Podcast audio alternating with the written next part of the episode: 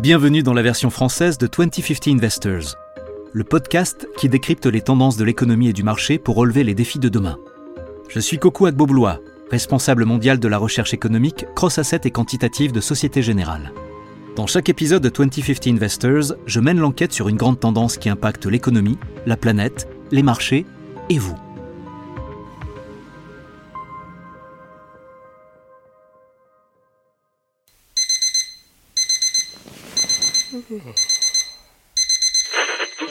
Bienvenue sur France Info, il est 7h.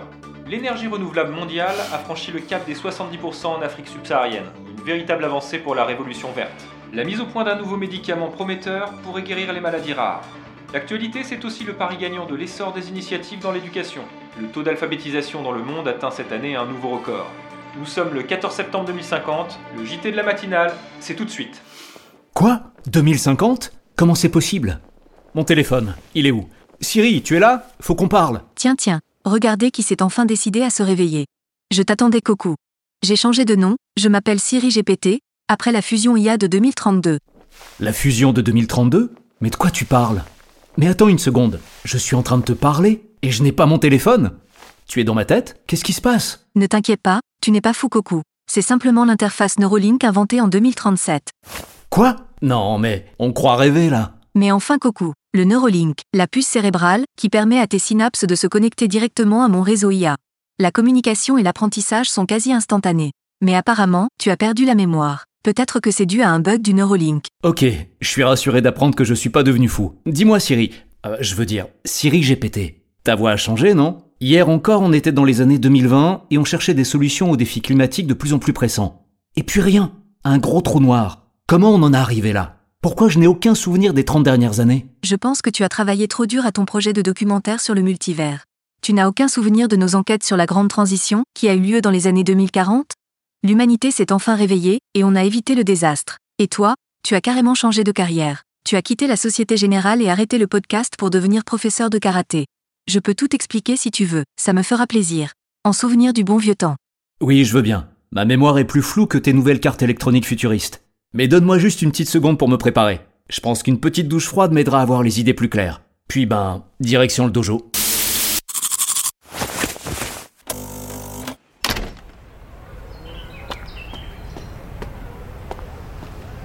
Ok, on parlait de quoi déjà? Ah oui, dis-moi tout sur cette apparente utopie. Viens, on va faire un tour. Regarde et admire. C'est le monde que ta merveilleuse espèce a réussi à créer. Le niveau mondial de CO2 est de 350 parties par million, et sa tendance est à la baisse. 350 C'est pas possible, tu me fais marcher Et non, pas du tout. C'est vrai, après le réveil climatique des années 2020, les sociétés ont transformé leurs systèmes énergétiques, leur production alimentaire, leur fabrication, bref, à peu près tout, pour atteindre la neutralité carbone.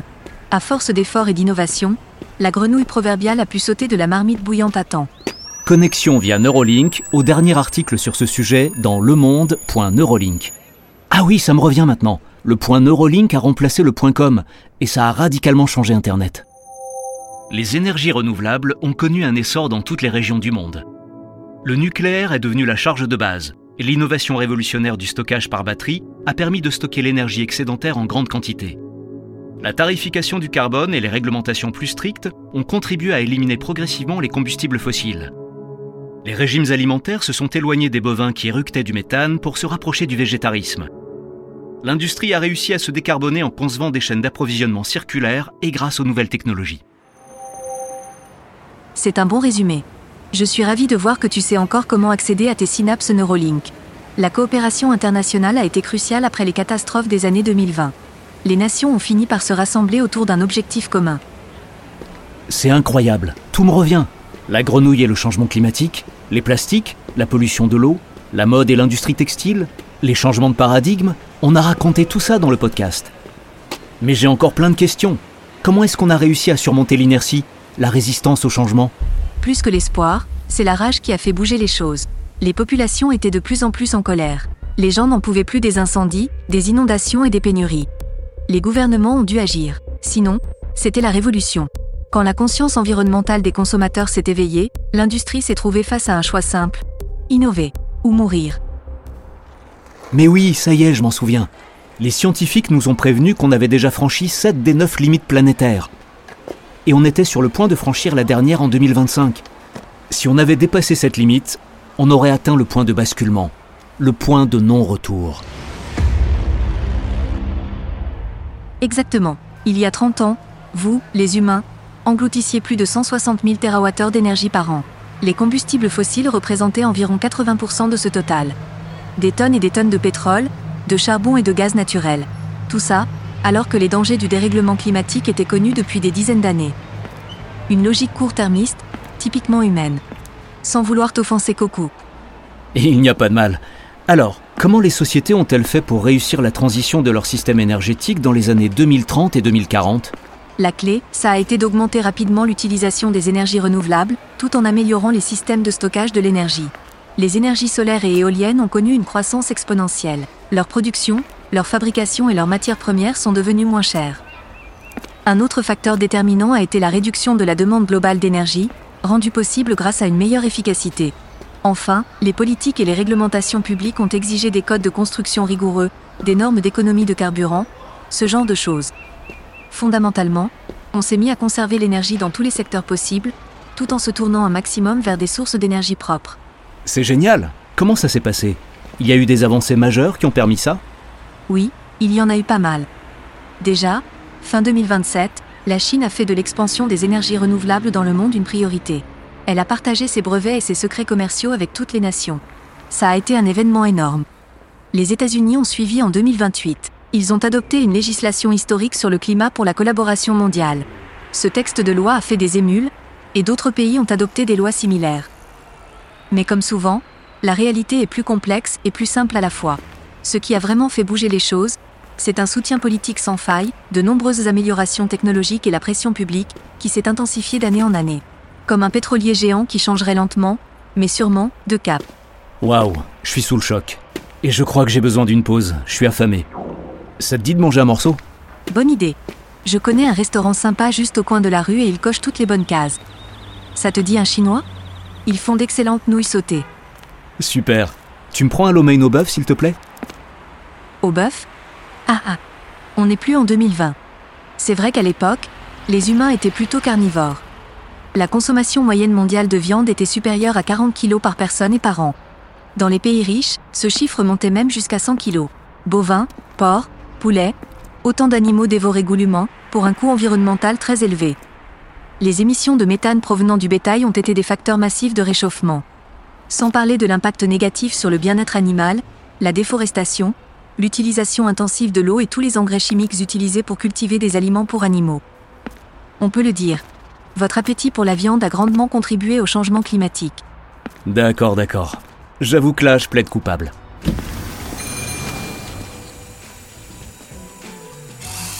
Bonjour, à votre service. Je peux prendre votre commande? Oui, on va prendre deux lomènes de sauterelles aigres douces, avec un supplément champignon frit à emporter, s'il vous plaît. Au fait, Siri GPT, comment les sociétés ont-elles accepté de passer à un régime plus végétarien? Tout a commencé avec la mondialisation des chaînes d'approvisionnement. Les humains ont pris conscience des problèmes éthiques posés par l'élevage industriel et de sa faible durabilité. Petit à petit, les gens ont commencé à diminuer leur consommation de viande. Les gouvernements se sont aussi impliqués. Ils ont imposé des taxes sur la viande pour enrayer la demande. Enfin, des innovations, comme les substituts à la viande à base de végétaux, ont aidé à compléter la transition. Ces produits se sont améliorés au point d'avoir un goût et une sensation très proches de la viande. Commande numéro 14, un lomène physique et un numérique à emporter. Merci. Merci. Hum. Miam miam.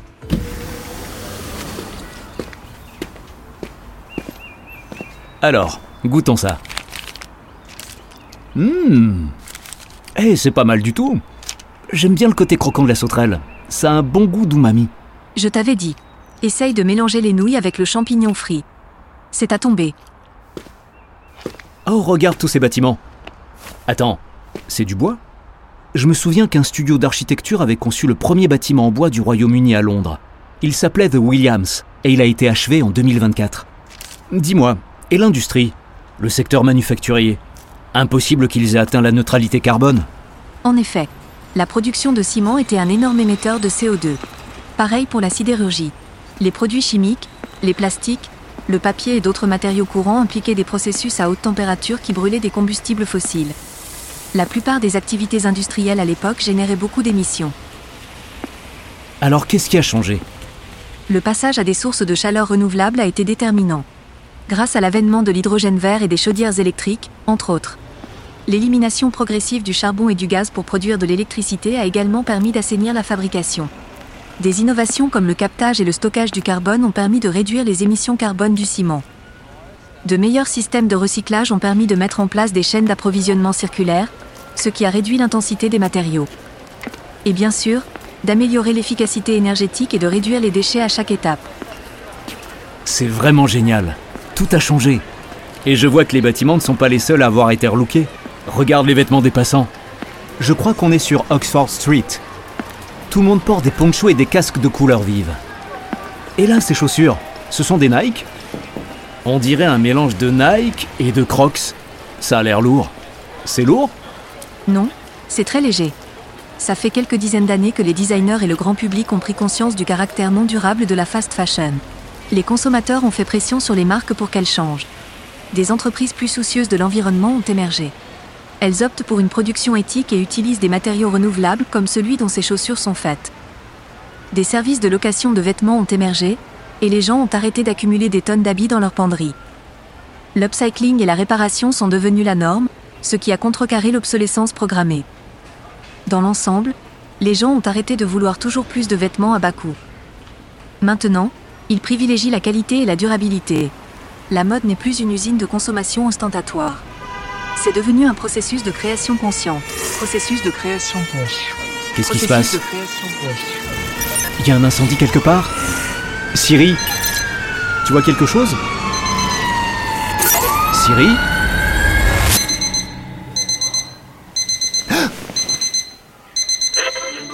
Bienvenue sur France Info, il est 7h.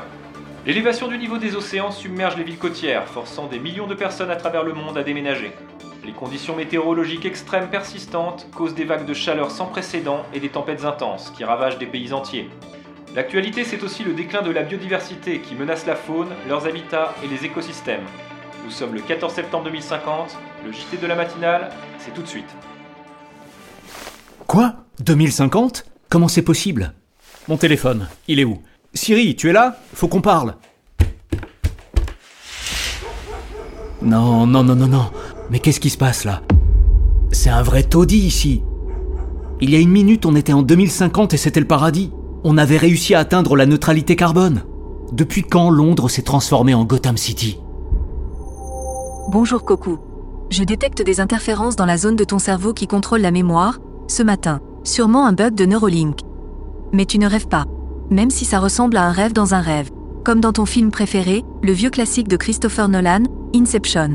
Attends, peut-être que je suis pas complètement réveillé. Je vais prendre une douche froide pour avoir les idées plus claires, puis direction le dojo.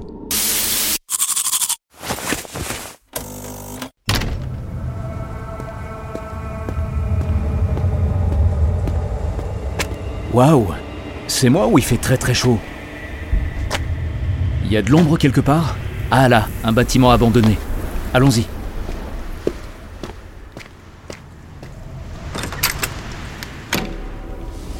Ouh. Alors, qu'est-ce qui s'est passé? Pourquoi je n'ai aucun souvenir des 30 dernières années? Eh bien, je vais tout expliquer, Coco. Ça me fait plaisir. En souvenir du bon vieux temps. Le moment critique semble avoir été la fin des années 2020. Alors que les avertissements des scientifiques étaient indéniables, la plupart des pays n'ont pas répondu avec assez d'ambition. Le niveau mondial actuel de CO2 est de 550 parties par million, et il augmente rapidement. Les réductions d'émissions ont été progressives, alors qu'il aurait fallu agir radicalement. La mise à l'échelle des énergies renouvelables a stagné. Les catastrophes alimentées par le climat ont conduit à une instabilité et à des conflits plutôt qu'à la coopération. Les bons choix n'ont pas été faits à temps. J'ai l'impression que tu décris une tragique réaction en chaîne. Comme tu peux le constater, les conséquences sont dévastatrices. Une fois que les températures ont augmenté de 2 degrés, il n'était plus possible de faire marche arrière. Le changement climatique s'est poursuivi à un rythme effréné. La fonte du permafrost a libéré encore plus de gaz à effet de serre. Les forêts n'absorbaient plus le carbone. Les modèles de circulation océanique se sont effondrés. D'autres animaux ont disparu. Les lions en 2035, les éléphants en 2036, les baleines en 2037. Et la liste continue. Quel cauchemar C'est pour ça qu'il fait si chaud. Les vagues de chaleur meurtrières et les sécheresses ont détruit les systèmes alimentaires. L'élévation du niveau de la mer a inondé les villes côtières, forçant plus d'un milliard de personnes à se déplacer. Des populations entières à travers le monde souffrent de crises sanitaires et de pénurie d'eau douce. Bien sûr, en parallèle, les économies s'effondrent à cause du dérèglement climatique. J'allais justement te le demander. Les rues sont vides. Où est passé tout le monde? Et regarde autour de toi. Les bâtiments sont horribles et décrépits. Avant, ici à Londres, il y avait de la verdure, des parcs, des musées et des opéras. Aujourd'hui, il n'y a plus que des maisons toutes grises et sans fenêtres. J'imagine que c'est pour éviter la lumière du soleil.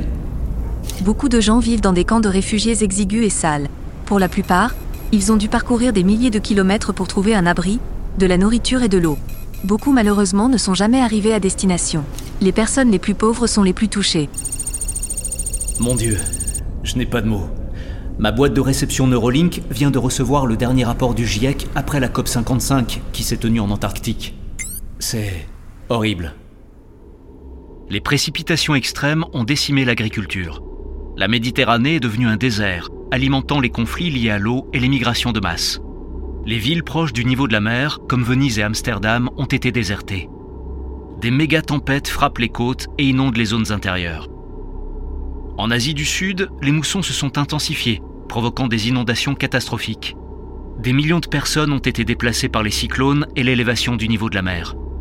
Sans ressources pour reconstruire et s'adapter, la pauvreté et les troubles ont augmenté en flèche. Je suis atterré par cette catastrophe climatique. Je n'ose même pas te demander ce qu'on mange ici. Les humains ont dû revoir toute leur alimentation pour compenser le manque de protéines animales qui sont devenues chères et rares. Maintenant, on mange des double whopper aux insectes, avec des algues. La viande cultivée en laboratoire a aussi son petit succès. Mais, malgré ces progrès relatifs, la nourriture reste inaccessible pour beaucoup de gens. Les conditions météorologiques imprévisibles ont rendu certaines cultures tout simplement impossibles. En tout cas, pas en quantité suffisante pour nourrir tout le monde. Tu vois ces grandes usines? Celles qui sont gardées comme des prisons, avec des symboles Agri 001, Agri 002. Oui. Ce sont des fermes verticales. À cause du manque de terres arables, on a dû innover, trouver de nouvelles méthodes pour produire des aliments. Certaines de ces usines ont des systèmes en boucle fermée et utilisent l'aquaponie et l'hydroponie pour cultiver des cultures vivrières et élever des poissons. Mais comment l'humanité a-t-elle pu permettre que ça arrive? Comment on a pu se tromper à ce point? Je dirais que la tendance humaine à l'apathie, au déni et au court-termisme n'a pas fait le poids face à une menace existentielle comme le changement climatique. Les gens ont réagi quand il était trop tard. Les dirigeants politiques et les chefs d'entreprise ont placé leurs petits intérêts devant le bien public. Les écologistes ont tout fait pour combattre l'inertie sociale, mais ça n'a pas suffi, alors que les échéances approchaient à grands pas. Il y a eu des progrès technologiques, mais ils étaient trop lents, et trop limités pour éviter le point de non-retour. En fin de compte, l'humanité n'a pas réussi à coopérer et à faire quelques sacrifices à temps pour éviter la catastrophe. C'est une conséquence directe de la procrastination et de l'inaction humaine. La grenouille proverbiale a fini par bouillir. Quelle horreur C'est moi ou l'air est vraiment irrespirable aujourd'hui? J'ai besoin d'un masque pour filtrer toute cette pollution. Bien sûr. C'est un magasin qu'on voit là-bas? Allons-y. Mais je préfère te prévenir, un masque ne suffira pas. Aujourd'hui, la plupart des vêtements ont des tissus de protection UV pour protéger la peau des rayons nocifs.